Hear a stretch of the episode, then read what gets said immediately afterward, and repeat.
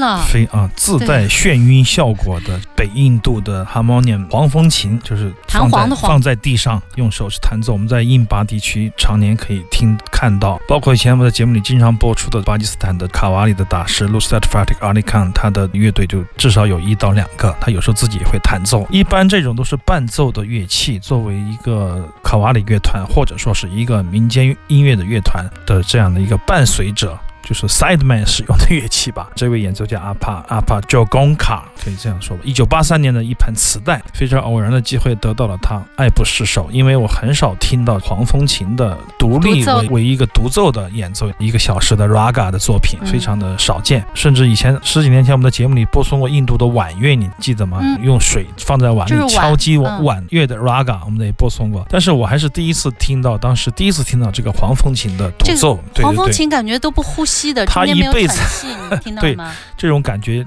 急促的感觉，还有一点混响的效果，眩晕的感觉，非常的好啊！他弹不到特别快，他无法像 Nicky Branagin 他们那样，阿里阿克巴看那样的快速的在各种把位上演奏那个 solo，、嗯但是他可以在这种迷幻的过程中间，用一种相对的速度，让我们达到一种加速眩晕的效果，非常非常棒的一张专辑。演奏了一辈子的边缘乐师，或者说是伴奏乐师，有嗯这样的一张唱片，真的是无憾。以后我也想找类似于更多的这样的。比较偏门的小众的伴奏的乐器，我不知道会不会有 tempora 来演奏的这个 raga，如果有的话，第一时间跟大家来分享吧。总之，当你发现一种很少见的、稀少的、不被太多人关注的伴奏乐器变成了一张唱片的主角的时候，那种欣喜，就像嗯这位老人家演奏的时候那种狂喜一样的。当然，我们的层次应该比他低得多，但是我们没有时间上升到他的那种哲学的命题的机会，嗯但是那种喜悦是完全可以跨越时空来共享。这一小时行走的耳朵，听少听但好听的音乐，我是刘倩。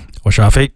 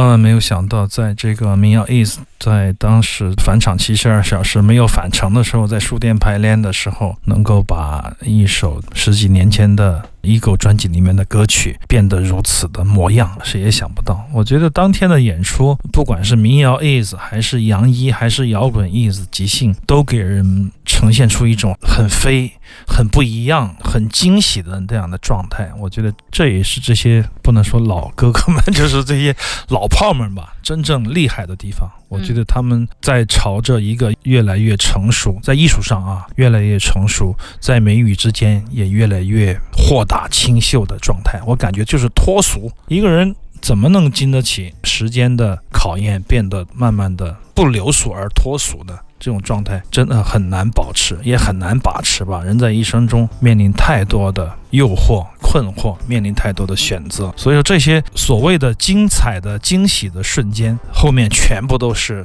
血和泪，像吴吞的歌一样。对对对，可以听到很多对生活的感悟、体验，毅然决绝的年轻时候的某种选择，都是促成这些精彩瞬间的必要的条件。那么能听到这些音乐，确实，尽管我现场录的声音的质量不太好啊，如果你在现场，真的是在现场的话，你会觉得浑身的鸡皮怎么甩甩甩一晚上也甩不掉那种感觉。越去越多。哎，真的是特别的幸福。就是我们现在的这种回放，也不能表现出当时的那种状态的万分之一、千分之一，但是你还是能够找到一种惊喜的感觉，真的是非常强悍的音乐家才可以做到这一点。所以说，毫无疑问，马莫尔在这个民谣意识的重组的这样的一个过程当中，快速的建立了新的关于民谣的定义了这样的民谣，定义了它过去的新的一种民谣的模式。我们听到了效果器，听到了木吉他、尼龙弦吉他，听到好多把吉他，也听到了一个隐隐约约的一个和声的效果器啊，像一个键盘声一样，五度的、八度的，嗯，你突然间会产生一种瞬间的情绪的漂移，这种迷幻的感觉已经淋漓尽致了。我觉得，如果这样唱片真的要是，你想，我期待的几件事情啊，就是。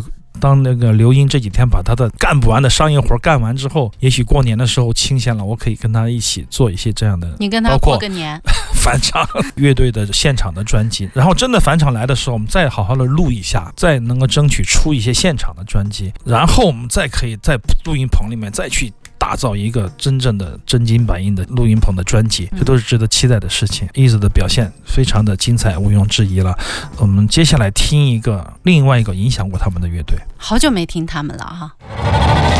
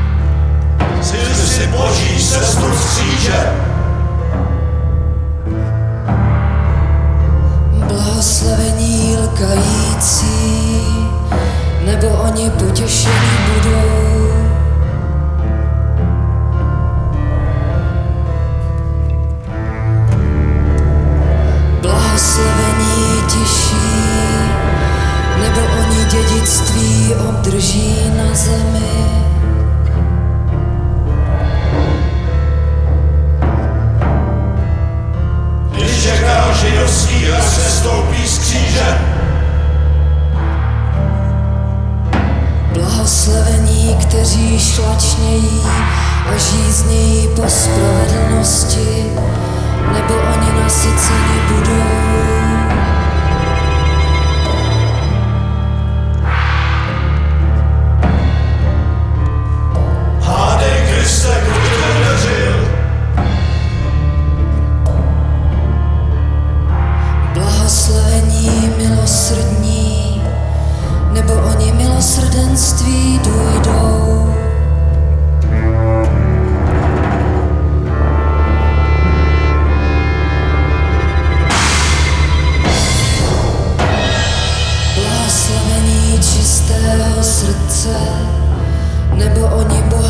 děti budou.